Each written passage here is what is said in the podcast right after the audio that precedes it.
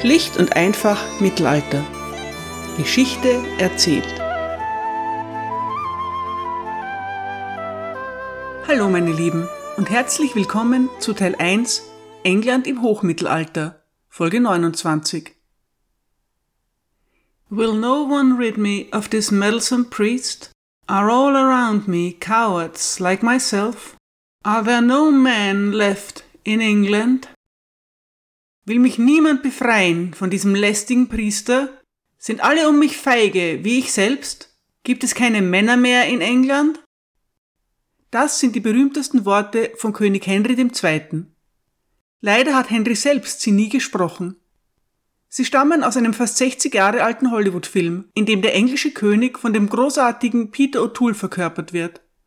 Aus rechtlichen Gründen müsst ihr mit meiner unzulänglichen Version vorlieb nehmen aber man findet das Original zum Beispiel auf YouTube. Laut dem zeitgenössischen Chronisten Edward Grimm verwendet König Henry etwas andere Worte. Was für elende Parasiten und Verräter habe ich in meinem Haushalt genährt und gefördert, die ihren Herrn von einem niedrigen Kirchenmann mit so schändlicher Verachtung behandeln lassen. Eines ist klar, König Henry ist wieder einmal ziemlich wütend. Sein Zorn motiviert ein paar englische Edelleute dazu loszuziehen und den Erzbischof von Canterbury in seiner Kathedrale abzuschlachten.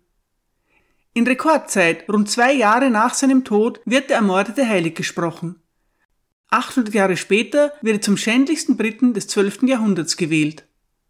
Heute geht es um Thomas Becket Teil 1 Die Verwandlung über keinen Bewohner des Angewinischen Reiches gibt es mehr zeitgenössische Literatur als über den brutal ermordeten Erzbischof von Canterbury. Und trotzdem bleibt Thomas Becket bis heute ein Enigma für die Historiker. Was ihn wirklich dazu motiviert hat, den König und die englischen Bischöfe dermaßen gegen sich aufzubringen? Es lässt sich nicht mehr klären, aber seine Geschichte kann man erzählen. Thomas wird um das Jahr 1120 in London, genauer in Cheapside geboren. William Fitzstephen, einer von Thomas Beckets Vertrauten, hat neben einer ausführlichen Biografie seines Herrn auch eine berühmte Schilderung der Stadt London hinterlassen. Hier ein kleiner Ausschnitt. Unter den prächtigen Städten der Welt, die Berühmtheit erlangt haben, ist die Stadt London, der Sitz der englischen Monarchie, eine der bekanntesten. Ihr Geld und Handel reichen weit und sie überragt andere um Längen. Dort erweicht das milde Klima die Herzen der Menschen, so dass sie nicht schwache Sklaven der Lust werden die Londoner sind nicht brutal und unzivilisiert, sondern gutherzig und großzügig gesinnt. Die Stadt wird von ihren waffentragenden Männern in Ehren gehalten. Zur Zeit des Bürgerkriegs unter König Stephen verfügte sie über 20.000 Reiter und 60.000 Fußsoldaten. Die Bürger von London gelten als bemerkenswert, wegen ihrer feinen Manieren, schönen Kleidung, guten Tischsitten und wegen ihrer Sprechweise. An sommerlichen Festtagen treiben die jungen Männer Sport, wie Bogenschießen, Laufen, Springen, Ringen, Steine schleudern, Speerwerfen und Schwertkämpfe. Die jungen Mädchen tanzen und die Erde wird von ihren fliegenden Beinen erschüttert, bis der Mond aufgeht. Verkäufer und Handwerker findet man jeden Morgen in ihren Geschäften. Außerdem gibt es in London in Schiffen und Kellern Weine, die von den Winzern verkauft werden. In der öffentlichen Garküche am Flussufer findet man täglich Essbares, je nach Jahreszeit. Dort gibt es Fleischgerichte, gebratenes und gekochtes, großen und kleinen Fisch, gröberes Fleisch für die Armen und zarteres für die Reichen. So groß die Menge der Soldaten oder Reisenden auch sein mag, sie wenden sich hierher, wo sich jeder auf seine Weise erfrischen kann. Überall vor den Häusern derjenigen, die in den Vorstädten leben, sind weitläufige und wunderschöne Gärten angelegt, die mit Bäumen bepflanzt sind. Ganz in der Nähe befindet sich ein großer Wald, der von lieblichen Weideflächen umgeben ist. Vor einem der Tore gleich in der Vorstadt befindet sich Smithfield. Jeden Freitag, es sei denn, es handelt sich um einen höheren Festtag, findet dort eine berühmte Verkaufsmesse mit edlen Pferden statt. Grafen, Barone, Ritter und viele Bürger kommen, um sich umzusehen oder um zu kaufen. In einem anderen Teil des Feldes stehen für die Bauern Geräte für die Viehzucht, Schweine mit langen Flanken, Kühe mit vollen Eutern, riesengroße Ochsen und wollige Schafsherden. Dort findet man auch die Stuten, die für Pflug und Karren geeignet sind. Diese Stadt ist in Bezirke unterteilt, wählt jährlich ihre Sheriffs und verfügt über hohe und niedere Verwalter. Ich glaube nicht, dass es eine Stadt mit lobenswerteren Bräuchen gibt. Die einzigen Plagegeister Londons sind das maßlose Trinken und die Häufigkeit von Feuern. Wenn man William Fitzstephens Glauben schenken will, dann war London im Hochmittelalter der reinste Garten Eden. Ganz so idyllisch wird es wohl nicht gewesen sein, aber das ist die Stadt, in der Thomas Becket heranwächst. Ein großer Kontrast zu den Burgen und Herrenhäusern der adeligen Gesellschaft. Seine Eltern Gilbert und Mathilda sind normannischer Herkunft. Gilbert Beckett ist ein wohlhabender Kaufmann, der auch Immobilien vermietet. Die Becketts sind keine Edelleute, sondern gehören der gerade entstehenden Schicht des gehobenen urbanen Bürgertums an. Die Zeitgenossen sind verwundert. Wie kann jemand, der so einen Aufstieg hinlegt, nicht der Nobility entstammen? Weil nicht sein kann, was nicht sein darf, spinnen sich einige Chronisten zusammen, dass die Mutter von Thomas eine sarazenische Prinzessin sei. Das entbehrt aber jeder Grundlage. Die aufstrebende Mittelschicht legt viel Wert auf gute Bildung. Thomas besucht zunächst die Schule der Abtei von Merton und wird später sogar ins Ausland geschickt. Wer es wirklich zu etwas bringen will, muss in Paris oder Bologna studieren. Thomas Becket wählt Paris, wo zu dieser Zeit rund ein Drittel der Studenten Engländer sind. Ein sehr ernsthafter Student ist er nicht. Schon nach einem Jahr kehrt er wieder zurück und dann tut er erst einmal einige Zeit lang gar nichts. Oder doch? Auf den Gütern einer befreundeten Familie in Sussex befasst er sich mit der Jagd und der Falknerei. Als die Einkünfte seines Vaters zurückgehen, bleibt Thomas nichts anderes übrig, als selbst für sein Auskommen zu sorgen. Das ist kein Problem, denn er kann ja lesen und schreiben, was gerade sehr gefragt ist. Thomas arbeitet für ein paar Jahre als Buchhalter und wechselt dann in den Haushalt von Theobald, dem Erzbischof von Canterbury. Thomas Becket ist zwar ein Studienabbrecher, aber für seine Zeit hochgebildet. Er ist kein Gelehrter, sondern ein begabter Politiker. Was ihm an Bildung fehlt, gleicht er mit Charme und Ehrgeiz aus. Schon bald verhandelt er regelmäßig mit Repräsentanten des Papstes und des Hofes. Wer kein Adeliger ist, ist low born, egal wie wohlhabend seine Familie ist. So ein Mann niedriger Herkunft wird bei Hof misstrauisch und eifersüchtig beobachtet. Das macht Thomas nichts aus. Er lässt sich nicht einschüchtern. Mit sozialen Herausforderungen kann er gut umgehen. Bereits nach wenigen Jahren ernennt Erzbischof Theobald ihn zum Erzdiakon von Canterbury. Becket verdient nun gut genug, um in London einen luxuriösen Haushalt führen zu können. Einige Edelleute lassen ihre Söhne bei ihm unterrichten. Mit der Machtübernahme von Henry II. wird England ein Land ehrgeiziger junger Männer. Der König ist selbst ein ehrgeiziger junger Mann. Er sucht nach tüchtigen Vasallen, die etwas weiterbringen. Genau so ein Mann ist Thomas Becket.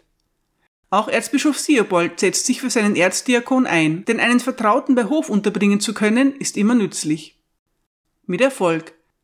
Anfang 1155 wird Thomas Becket vom König zum Lord Chancellor ernannt. Der Lord Chancellor übt mehrere Funktionen aus. Er ist der Hüter des großen Siegels und einer der wichtigsten Ratgeber des Königs. In der Hierarchie der royalen Verwaltung stehen nur die Justiziare und der König selbst über dem Lord Chancellor. Für Thomas beginnt nun ein glamouröses Leben. Der neue Kanzler pflegt einen ausgesprochen opulenten Lebensstil. Von übermäßiger Frömmigkeit ist nicht viel zu bemerken. Das ist dem König nur recht. Wie alle Menschen dieser Zeit ist Henry sehr gläubig, aber für die Machtansprüche der Kirche hat er nicht viel über. Die Krone ist sein Geburtsrecht und kein Geschenk von Gottes Gnaden. Henry und Thomas kommen bestens miteinander aus. Äußerlich sind sie grundverschieden. Thomas ist groß und schlank, mit bleicher Haut, dunklen Haaren und einer großen Nase in einem schmalen Gesicht. Henry dagegen ist mittelgroß, rundlich und rothaarig. Als typischer Aufsteiger legt Beckett großen Wert auf Äußerlichkeiten und prächtige Kleidung. Solche Dinge bedeuten dem bodenständigen Henry wenig. Als König hat er es aber auch nicht nötig, mit seidenen Gewändern zu beeindrucken.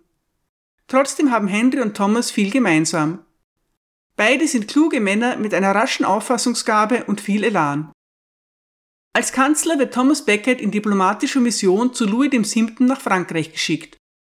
Er soll die Hochzeit von Henrys ältestem Sohn mit einer Tochter des französischen Königs ausverhandeln. Thomas weiß, was von ihm erwartet wird, und er erfüllt diese Erwartungen gerne. Der Lord Chancellor reist mit großem Gefolge an. Die Botschaft ist, was für ein großer Mann muss der König von England sein, wenn schon sein Kanzler in solcher Pracht daherkommt. William Fitzstevens beschreibt den Tross so. In seiner Gesellschaft hatte er etwa 200 Reiter, Ritter, Beamte, Verwalter, Diener und Knappen. Alle in geordneten Reihen. Alle diese und alle ihre Anhänger trugen leuchtende, neue, festliche Gewänder. Er nahm auch 24 Gewänder und viele Seidenmäntel als Geschenke mit und allerlei bunte Kleider, ausländische Pelze, Behänge und Teppiche für das Gästezimmer eines Bischofs. Hunde und Falken waren im Zug, sowie acht fünfspännige Streitwagen. Auf jedem Pferd saß ein stämmiger Stallknecht in einer neuen Tunika und auf jedem Wagen ein Wächter. Zwei Karren trugen nichts als Bier. Bier ist für die Franzosen, die das Gebräu nicht kennen, ein gesundes Getränk, klar und dunkel wie Wein und feiner im Geschmack. Andere trugen Essen und Trinken, wieder andere Rucksäcke, Teppiche, Taschen mit Nachtkleidung und sonstiges Gepäck. Er hatte zwölf Packpferde und acht Truhen mit Tafelschmuck aus Gold und Silber. Jedes Pferd hatte einen gut gekleideten Stallknecht. Zu jedem Wagen gehörte eine große Dogge, die im Karren stand oder hinter ihm herlief, und jedes Packpferd hatte einen langschwänzigen Affen auf dem Rücken. Vorne marschierten etwa 250 Männer zu sechst oder zehnt nebeneinander und sangen englische Lieder. Dahinter kamen Jagdhunde und Windhunde mit ihren Führern. Darauf folgten Männer, die die Streitrosse der Ritter führten. Dann die Ritter und Knappen sowie die Männer mit den Falken. Zuletzt kamen der Kanzler selbst und einige seiner Freunde. So weit William Fitzstevens. Der prunkvolle Auftritt zeigt Wirkung. Thomas gelingt es, gute Bedingungen auszuhandeln und die Heirat der beiden Königskinder wird arrangiert. Henry und Thomas stehen einander sehr nahe obwohl nicht als Ritter erzogen, ist Thomas Becket auch ein fähiger Soldat. In Toulouse und im Vexin kämpft er mit seinen Truppen an der Seite des Königs. Eine von Henrys Leidenschaften teilt sein Kanzler allerdings nicht, die für junge Frauen. Der Chronist Fitzstevens berichtet, dass Thomas Becket besessen davon ist, keusch zu leben. Dafür hat der triebhafte Henry kein Verständnis. Er, Zitat, legte Tag und Nacht Fallen aus, um ihn in Versuchung zu führen. Aber fromm und wie es Gott für ihn bestimmt hatte, war Thomas entschlossen, sein Fleisch reinzuhalten. Er hat seine Keuschheit nie beschmutzt. Zitat Ende. Dann stirbt der Erzbischof von Canterbury. Theobald war zwar ein eifriger Verfechter der kirchlichen Rechte, aber auch ein pragmatischer Mann und durchaus zu Kompromissen bereit. Trotzdem kann Henry sich eine Verbesserung vorstellen. In ganz Europa haben die Herrscher Probleme mit den wachsenden Machtansprüchen der Kirche Besonders in Fragen von königlicher Autorität und Jurisdiktion kommt es immer wieder zu Konflikten. So ziemlich jeder mächtige Herrscher ist irgendwann von einem Interdikt bedroht, der schärfsten Waffe der Päpste. Die mittelalterliche Bevölkerung lässt sich ja vieles gefallen, aber nicht in die Messe gehen und für die Toten kein christliches Begräbnis abhalten zu können, das geht zu weit. Genau das ist aber der Fall, wenn ein Reich mit einem Interdikt belegt wird. Das kann sich selbst der mächtigste Herrscher nicht lange erlauben. Henry ist der Ansicht, dass seine Rechte als König von England von der Kirche beeinträchtigt werden. Das will er ändern. Die Stabilisierung seines Imperiums ist für Henry nicht nur eine Frage der Grenzen. Es geht ihm darum, die staatlichen Rechte und Befugnisse innerhalb seiner Ländereien klar zu definieren und durchzusetzen. Optimal wäre es, den wichtigen Posten des Erzbischofs von Canterbury mit einem guten Vertrauten und Freund zu besetzen. Es fällt ihm auch sofort jemand ein, Thomas Becket ist der ideale Kandidat. Niemand ist sehr angetan von der Idee des Königs, schon gar nicht die Mönche von Canterbury. Thomas Becket ist kein Priester, er ist nicht einmal ein ausgebildeter Kleriker. Er ist kein großer Gelehrter und sicher kein Theologe. Die Bischöfe sind äußerst konsterniert. Auch Thomas selbst erhebt Einsprüche. Wie ernst es ihm damit ist, kann niemand sagen, aber er scheint doch vor der großen Aufgabe, für die er nicht qualifiziert ist, zurückzuschrecken. Henry will nichts mehr hören. Er ist gewohnt, seinen Willen durchzusetzen. Seine Idee gefällt ihm so gut, dass er sich selbst von den warnenden Worten seiner Mutter, Kaiserin Mathilda, nicht davon abbringen lässt. Eigentlich wählen die Mönche von Canterbury, wen sie wollen, und der König hat nur eine beratende Funktion. Die Realität sieht aber anders aus. Als Beispiel dafür ein Brief des Königs aus späteren Jahren an die Mönche der Abtei von Winchester. Henry II. grüßt seine treuen Mönche und die Kirche von Winchester. Ich befehle euch, eine freie Wahl abzuhalten. Aber dennoch verbiete ich euch, jemanden anderen außer Richard, meinem Schreiber, dem Erzdiakon von Poitiers, zu wählen. Freie Wahl nach König Henry Art. Und so auch diesmal. Thomas wird zum Priester geweiht und nur einen Tag später zum Erzbischof von Canterbury. Der König ist begeistert darüber, wie gut sein hübscher Plan funktioniert hat. Aber schon bald folgt die erste unangenehme Überraschung. Thomas Becket tritt als Lord Chancellor zurück. Es scheint ihm unmöglich, beiden Ämtern gleichermaßen gerecht zu werden. So hat sich der König das nicht vorgestellt. Er ist sehr verärgert, aber Thomas lässt sich nicht umstimmen. Dämmert es Henry schon, dass er möglicherweise einen schweren Fehler gemacht hat? Nun beginnt die große Transformation des Thomas Becket, die Historikern bis heute Rätsel aufgibt. Der prunksüchtige Lebemann und Politiker verwandelt sich in einen klerikalen Hardliner. Laut seinen Biografen, natürlich alles Kirchenmänner, berührt ihn der Heilige Geist. William of Newbury schreibt, Zitat, er war sofort in Gewohnheit und Weise verändert, so dass man sagen könnte, dies ist die Hand Gottes oder dies ist die Verwandlung durch die Hand des Allmächtigen. Zitat Ende. Thomas ist ein Mensch, der mit Kritik nicht gut umgehen kann und ihm übertragene Aufgaben tot ernst nimmt. Als Kanzler dient er dem König und das bedingungslos. Als Erzbischof dient er nur mehr Gott und der Kirche. Allen, die ihn für unqualifiziert halten, macht er sofort deutlich, dass er der frommste und fähigste Erzbischof aller Zeiten sein wird. Geradezu das Best Practice Model eines Erzbischofs. Ist Thomas pflichtbewusst oder doch eher arrogant und selbstherrlich? Zumindest ist er eines, konsequent. Thomas Becket beginnt, sich vom König zu distanzieren. Anfänglich drehen sich ihre Auseinandersetzungen um kleine Dinge, mit der Zeit aber um immer heiklere Themen. Vor allem geht es um die Rechtsprechung. Für Personen, die kirchliche Ämter innehaben, sind ausschließlich kirchliche Gerichte zuständig. Dabei kann es sich bei den Betroffenen durchaus um Laien, oftmals sehr säkulare Menschen handeln. Da die mittelalterlichen Schulen alle von der Kirche geführt werden, ist die Bildung in kirchlicher Hand. Praktisch alle Schreiber gehören zum Klerus. Jeder sechste Mann ist formal gesehen ein Clergyman und somit der Jurisdiktion des Königs entzogen. Dieser Zustand ist für Henry, der ein einheitliches Rechtssystem aufbauen möchte, unerträglich. Die Strafen der Kirchengerichte gelten als notorisch milde. Oft geben sich die Richter mit mündlichen Bußen, Gelübden oder geringen Geldstrafen zufrieden. Mit der Inquisition späterer Jahrhunderte haben ihre Verfahren nichts gemeinsam. So kommen Angehörige der Kirche auch mit Raub, Mord und Vergewaltigung häufig glimpflich davon, was in der Bevölkerung für große Empörung sorgt. Bei einer Versammlung des Hofes schlägt Henry vor, dass eine mögliche Schuld von Klerikern zunächst von den Kirchengerichten festgestellt werden soll, um die Schuldigen dann der königlichen Jurisdiktion zu übergeben. Dadurch soll bei den Strafen ein einheitlicher Standard garantiert sein. Thomas will davon nichts wissen. Der Klerus ist von den Völkern der Menschen abgetrennt, sagt er. Von diesem Standpunkt weicht er keinen Millimeter ab. Wütend verlässt Henry die Versammlung und stürmt davon. Am nächsten Morgen fordert er Becket auf, alle ihm während seiner Kanzlerschaft überlassenen Burgen zurückzugeben. Henry argumentiert mit überlieferten Gebräuchen, Thomas mit der heiligen Wahrheit.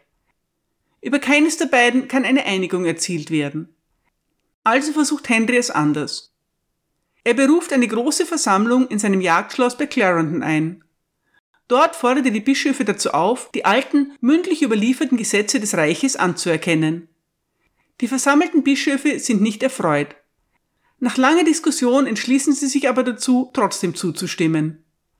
Nicht zuletzt deshalb, weil Thomas erklärt, dass er diese Regeln akzeptieren wird und ihnen dringend dazu rät, das ebenfalls zu tun.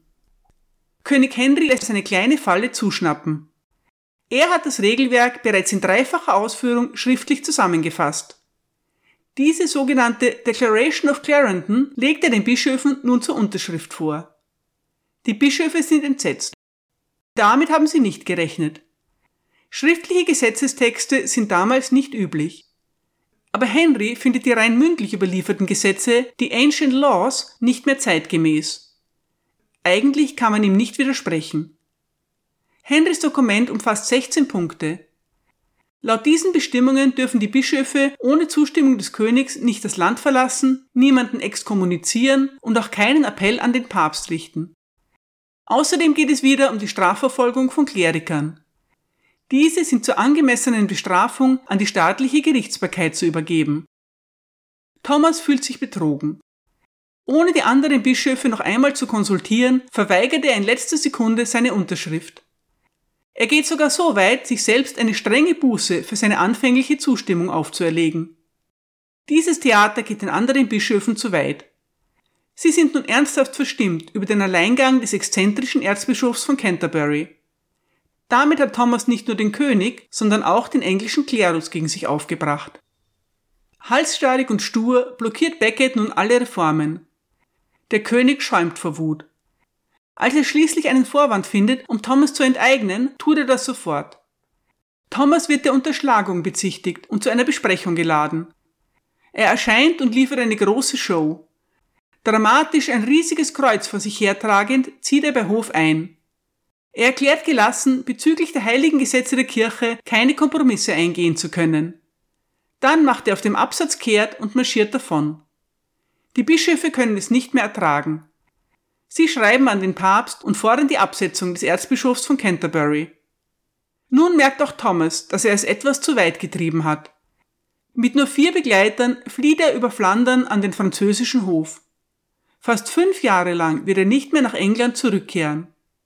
Als er es schließlich doch tut, kommt es zu einem dramatischen Showdown. Danke für eure Aufmerksamkeit.